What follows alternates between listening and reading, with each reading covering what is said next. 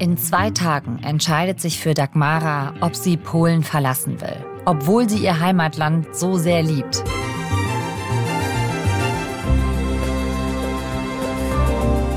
Dann wird nämlich in Polen ein neues Parlament gewählt.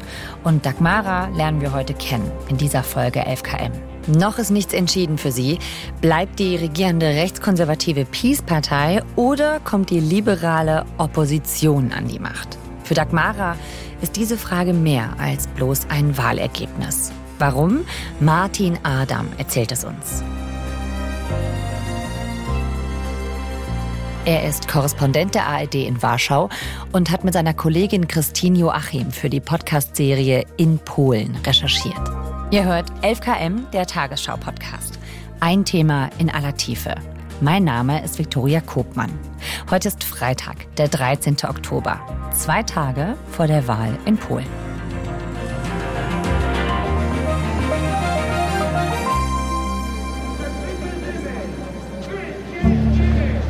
Am 4. Juni fand hier in Warschau die größte Demonstration der polnischen Nachwendegeschichte bis zu diesem Zeitpunkt statt.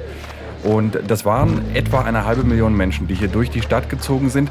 Und das ist angekündigt worden von der größten Oppositionspartei oder der Oppositionsliste KO, Bürgerkoalition heißt das. Und es war klar, dass das groß werden würde, dass es so groß wird, damit hatte tatsächlich niemand gerechnet. Ich habe stundenlang in Seitenstraßen rumgestanden, weil ich es einfach nicht geschafft habe, auf die Hauptroute zu kommen, weil es so voll war. Wir haben mit vielen Leuten gesprochen und haben dann irgendwann Dagmara getroffen. Dagmara Adamiak. Und das ist eine sehr interessante, sehr beeindruckende Figur. Dagmara ist 27, junge Frau, ist studierte Juristin, kommt aus Szczecin, also Stettin, schon fast an der Ostsee. Und das, wofür Dagmara brennt, ist, dass sie politische Aktivistin ist.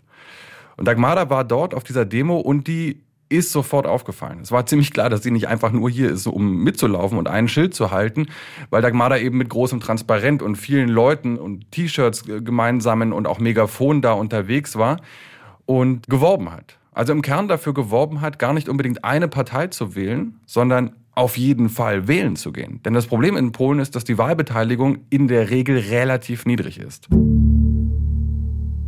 Das war ziemlich beeindruckend. Dagmara hat nämlich gesagt, das Polen ihrer Träume, das ist das, wofür sie kämpft. Und das Polen ihrer Träume sei ein Ort, an dem Demokratie herrsche. Wo es moderne Bildung gebe, wo Frauenrechte respektiert werden, wo auch ein Schwangerschaftsabbruch möglich ist, bis zur zwölften Woche legal, das fordert sie. Und wo man versteht, dass auch Umweltschutz Teil von Patriotismus ist. Dann hat sie kurz abgesetzt und fügt dazu, und wo ich meine geliebte Freundin heiraten kann.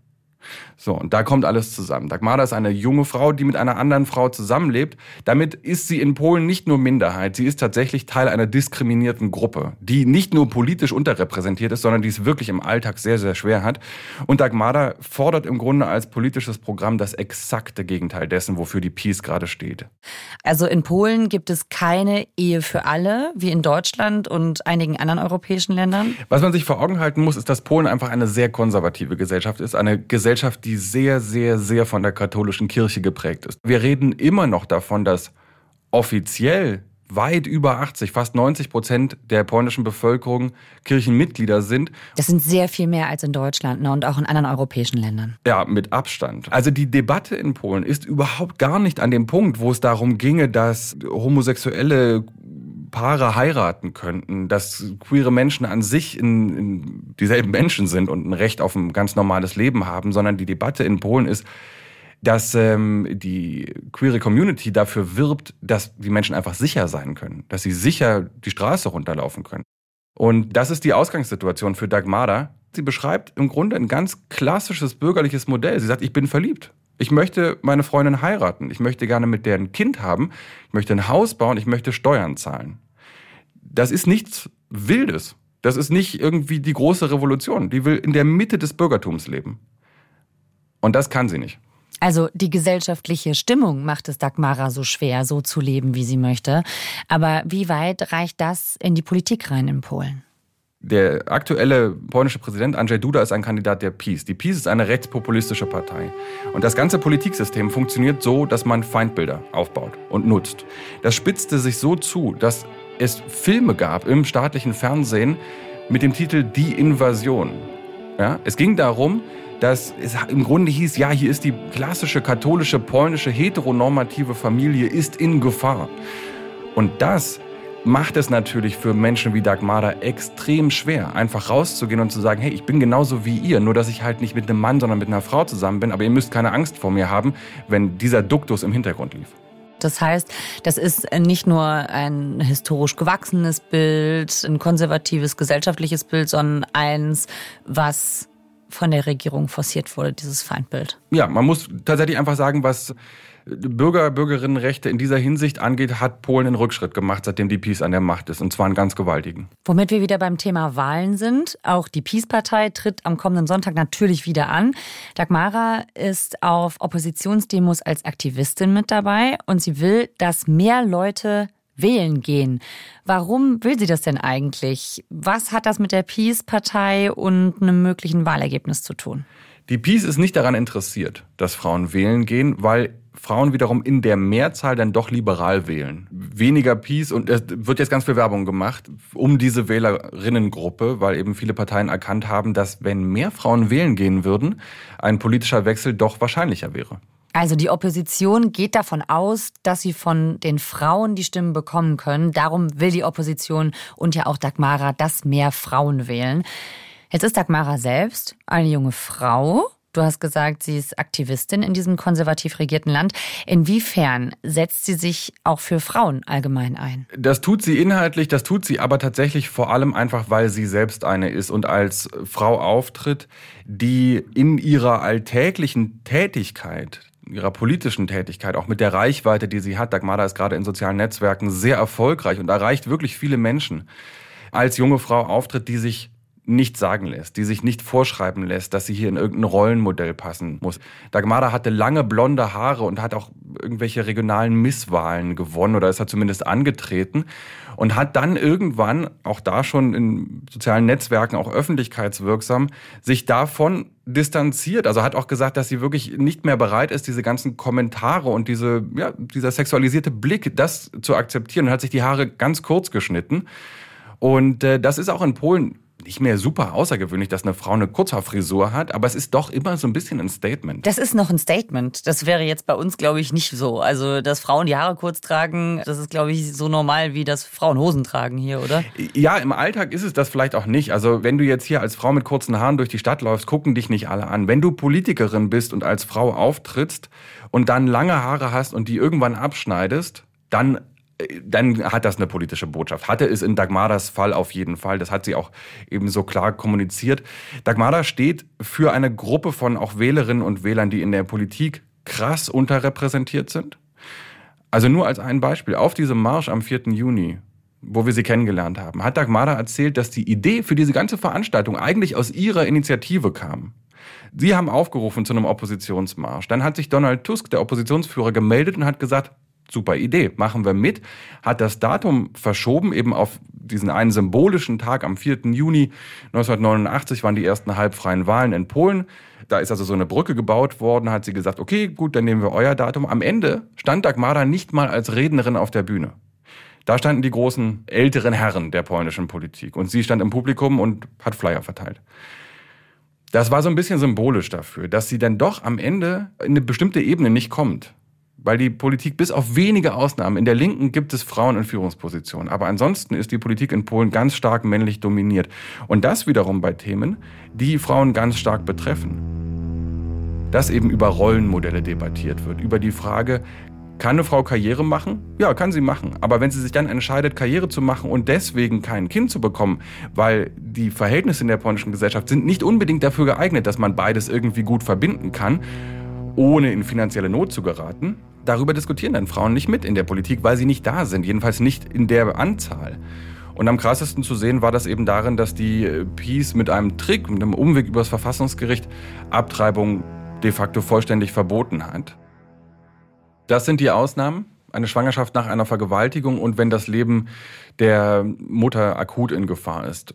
Das sind die Ausnahmen auf dem Papier. In der Praxis ist das schwer umzusetzen. Mörder, Mörder, keine einzige mehr, keine einzige mehr, rufen die Protestierenden in Warschau. Es soll nicht noch eine Frau sterben wegen der rigiden Abtreibungsgesetze in Polen.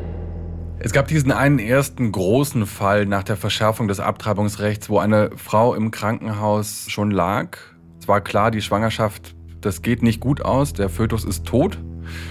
Und sie braucht aber dringend jetzt einen Schwangerschaftsabbruch. Sie braucht einen Eingriff, weil sonst die Gefahr droht, dass sie an einer Blutvergiftung stirbt. Und es gibt dazu Textnachrichten. Die Frau lag da und hat an ihre Familie geschrieben, die lassen mich hier sterben. Und genau das ist passiert. Die Ärzte haben darauf gewartet, dass sich das in Anführungsstrichen von alleine löst und das ist nicht passiert und sie haben zu spät eingegriffen.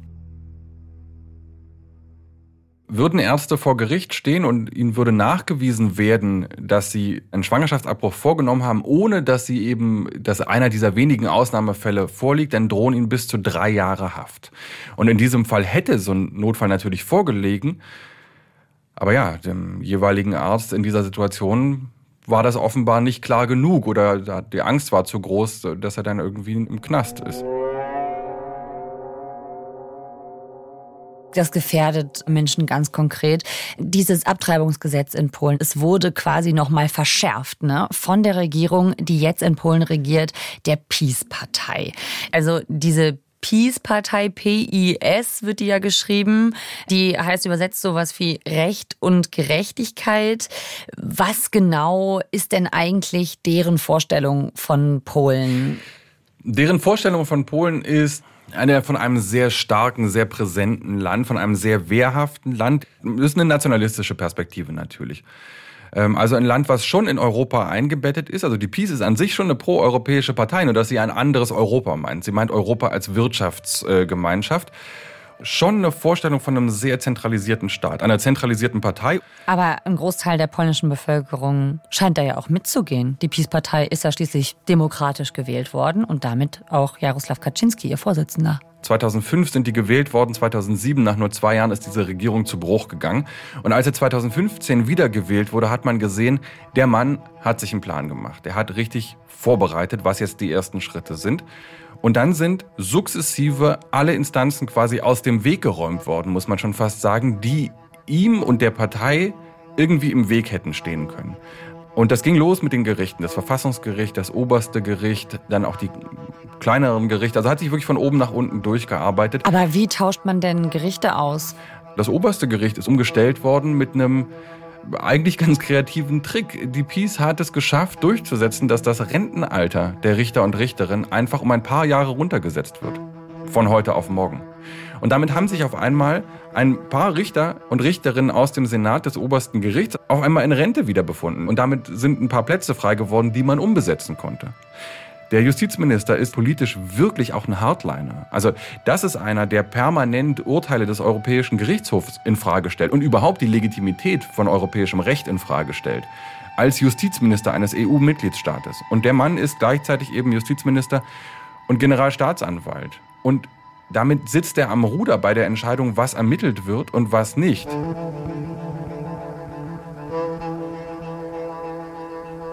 Wie reagiert denn die EU darauf? Das wird ja in Brüssel nicht ohne Folgen bleiben, oder? Die Europäische Union, die Europäische Kommission vor allem kann an der Stelle oder konnte auch lange nicht so viel machen. Was dann irgendwann ein Weg war, den man in Brüssel gefunden hat, ist zu sagen, wenn wir euch Geld schicken, dann müssen wir uns darauf verlassen können, dass es bei euch einen Rechtsstaat gibt, wo wir im Zweifel die Verwendung dieser Gelder auch einklagen können, um zum Beispiel Veruntreuung zu verhindern. Und das sehen wir nicht mehr in Polen. Die Rechtsstaatlichkeit ist so angegriffen, die Gewaltenteilung ist tatsächlich nicht nur in Gefahr, sie ist beschädigt, dass wir das Geld erst überweisen, wenn ihr daran Korrekturen vornehmt. Und jetzt ist es aber wirklich massiv. Also es stehen über 35 Milliarden Euro aus aus dem Corona-Wiederaufbaufonds. Es sind nochmal 500, ich glaube 56 Millionen Euro Strafe dafür, dass Polen lange, lange, lange, wir reden von Jahren, Urteile des Europäischen Gerichtshofs einfach ignoriert hat. Wie kommt das denn bei den Leuten an? Also bei den Menschen in Polen, dieser Umbau vom Staat? Was halten die davon, von der Peace-Partei?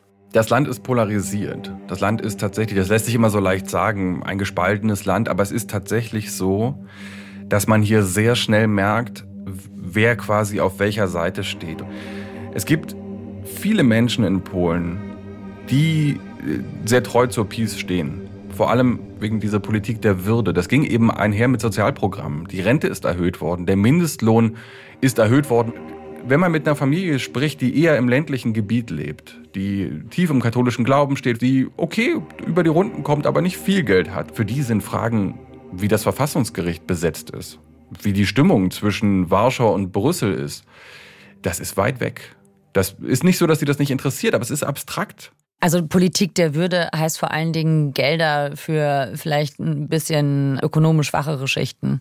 Es ist eine Mischung. Es ist eine Mischung aus, auch ihr habt ein Recht auf diesen Wohlstand und wir verteilen den und Nationalismus. Ihr habt das Recht, weil ihr Polen seid. Diese Mischung, das funktioniert gut, das kommt gut bei den Leuten an.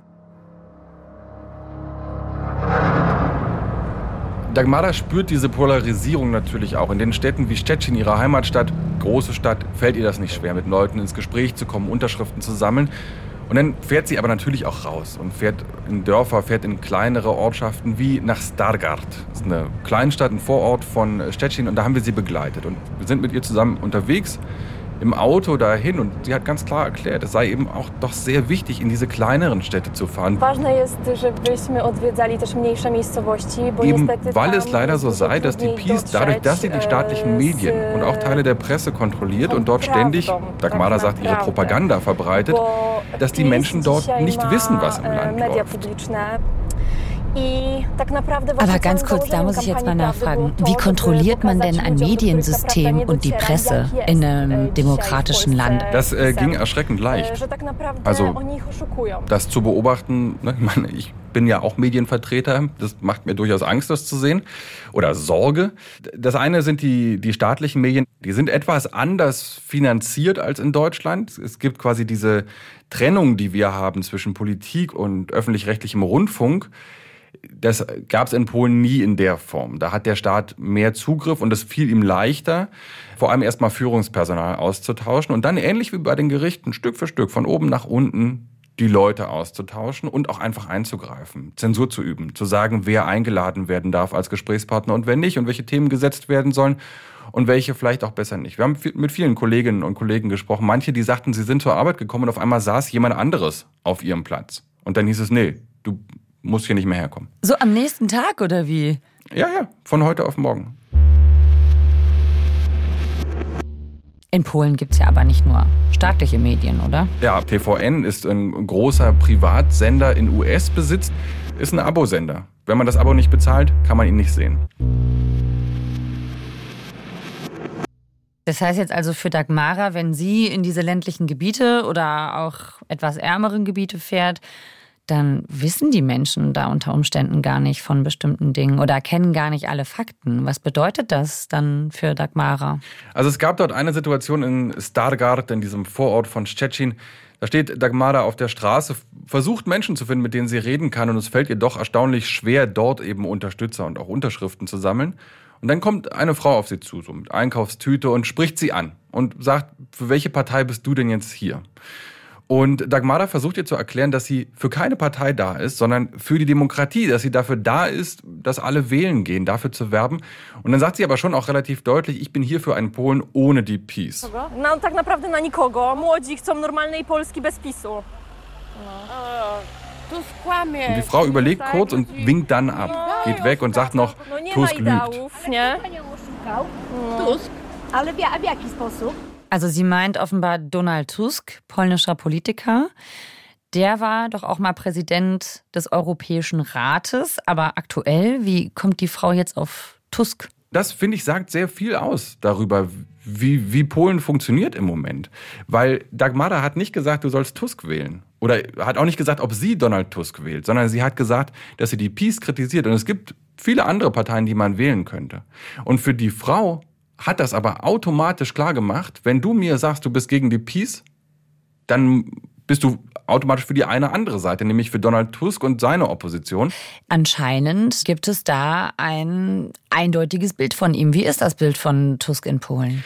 Tusk hat das Problem, dass er eben kein neuer, frischer Kandidat ist. Da ist niemand, der, der jetzt so um die Ecke kommt und, und die Hoffnung auf was völlig Neues verkörpert, sondern er ist eine sehr bekannte Figur in Polen. Und für die einen steht er eben für Europa, für das moderne Polen, für auch für das wirtschaftlich erfolgreiche, kosmopolitische Polen. Für viele andere steht er eben dafür, dass er Regierungschef war. 2014 ist er dann schon weg und ist EU-Ratspräsident geworden, was ihm von vielen auch als Verrat vorgeworfen wird. Das heißt, ja, er hat sein Land im Stich gelassen. Das finde ich aber irgendwie ein bisschen komisch, oder? Also man müsste doch denken, ist doch cool, wenn jemand das Land in Europa vertritt. Donald Tusk ist, wenn man sich in dieser Peace-Blase, nenne ich es jetzt mal in Anführungsstrichen, ja, also wenn man diese Medien rezipiert und zuhört, wenn man das aufnimmt, dann ist Donald Tusk vor allem eine Bedrohung. Die größte Bedrohung heißt es immer wieder für die Sicherheit Polens. Der will Polen ausverkaufen nach Westen und vor allem ist Donald Tusk Deutscher. Was kompletter Quatsch ist, aber die Geschichte ist so oft erzählt worden, dass sie verfängt. Donald Tusk gilt im Grunde als so eine Art geheimer Agent der Deutschen. Wie kommen die jetzt da drauf? Das, was die Peace macht, ist unfassbares Misstrauen gegenüber nicht nur Deutschland, sondern wirklich den Deutschen zu schüren. Weil die Peace seit Jahren erzählt, dass Deutschland im Grunde das alte Großmachtstreben nicht abgelegt hat. Und im Grunde ist dieses, dieses Bild, was da bedient wird, ist, ihr dürft den Deutschen nicht vertrauen. Die sind mit anderen Mitteln als damals, aber immer wieder und immer noch daran interessiert, uns klein zu halten, uns auszubeuten. Die deutsche wirtschaftliche Entwicklung basiert darauf, dass Polen keine wirtschaftliche Entwicklung hat. Und das ist natürlich im, in der Prämisse schon mal nicht ganz richtig. Es führt aber vor allem dazu, dass alles, was darauf folgt, sehr gut vom Tisch gewischt werden kann. Jede Kritik, auch aus der Europäischen Union, die als verlängerter Arm Berlins gesehen wird, an der Rechtsstaatlichkeit zum Beispiel, wird dann eben als Einmischung aus Berlin gesehen, weil es heißt, die wollen uns klein halten. Also diese Deutschlandfeindlichkeit, die wird dann eben politisch benutzt. Aber wie wird denn Donald Tusk eigentlich zum Deutschen? Der ist doch Pole. Donald Tusk ist Pole, aber Donald Tusk Partei gehört im Europaparlament zur EVP, zur konservativen Fraktion, geführt von Manfred Weber, einem Deutschen. Dazu gehört Ursula von der Leyen, eine Deutsche.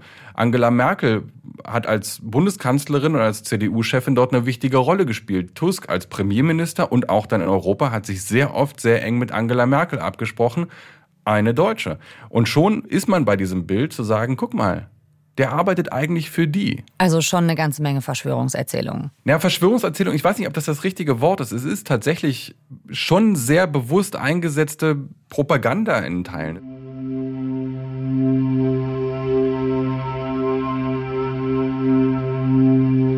Wir schauen mal in die Zukunft auf diese Wahlen. Wie sind denn jetzt aktuell die Aussichten? Was würdest du sagen, wie viele Chancen hat die Peace-Partei und wie steht es dann um Donald Tusk und seine Opposition? Also im Moment, ganz kurz vor der Wahl, wenn man sich auf die Umfragen verlässt, dann ist tatsächlich alles offen. Also rein rechnerisch wäre sowohl eine absolute Mehrheit für die Peace, eine dritte Legislaturperiode möglich, aber es ist genauso denkbar, dass die Peace abgewählt wird und dass die liberale Koalition in der Lage ist, eine handlungsfähige Regierung zu bilden. Und ausgeschlossen ist auch nicht, dass sich hier so ein Donald Trump-Szenario abspielt und am Ende die Peace knapp verliert, das Wahlergebnis aber nicht anerkennt. Die Prognosen schwanken. Mal sehen Sie die Opposition vorne, mal die Peace-Partei. Lass uns doch mal bei dem Szenario bleiben, dass die Peace-Partei sich bei der Wahl am Sonntag durchsetzt. Und wenn die weiter regieren, was bedeutet das dann für Polen? Peace-Chef Jarosław Kaczynski hat jetzt auch im Wahlkampf immer wieder klar gemacht, dass die Peace wiedergewählt werden muss, um diesen Prozess weiterzuführen, um Polen, wie er es sagt, natürlich abzusichern für die Zukunft und äh, nur das Beste für Polen zu tun. De facto heißt das aber, dass die Justizreform zum Beispiel noch weitergeführt werden muss. Und wir haben ja auch mit vielen Medienvertretern gesprochen, von unabhängigen, von privaten Zeitungen, die sagen, sollte die Peace nochmal gewählt werden, ist nicht sicher ob dann so viele kritische Zeitungen und Sender noch überleben. Und diese Perspektive, was bedeutet das jetzt zum Beispiel für Dagmara? Nichts Gutes. Also wir haben sie dann natürlich gefragt. Das war dann später im Sommer wieder in Szczecin und dann stand sie wieder da, hat Flyer verteilt, hat mit Leuten gesprochen und dann ist sie so ein bisschen ins Nachdenken gekommen. Niestety to tak wygląda, że jeżeli władza się nie zmieni, und es sieht leider so aus, dass wenn sich das nicht ändert in Polen, wenn sich die Machthaber nicht ändern, sagt sie, dann wird sie auswandern. Sie wird das Land verlassen. Sie sagt, ihr Land, ihre Regierung macht es ihr unmöglich, das zu tun, mit ihrer Freundin zusammenzuleben, zu heiraten, dieses bürgerliche Leben zu leben, was sie sich wünscht. Sie sagt, die tun alles, um ihr das Gefühl zu geben, dass sie minderwertig ist, dass sie nicht wichtig ist, dass sie weniger normal ist. Das waren ihre Worte.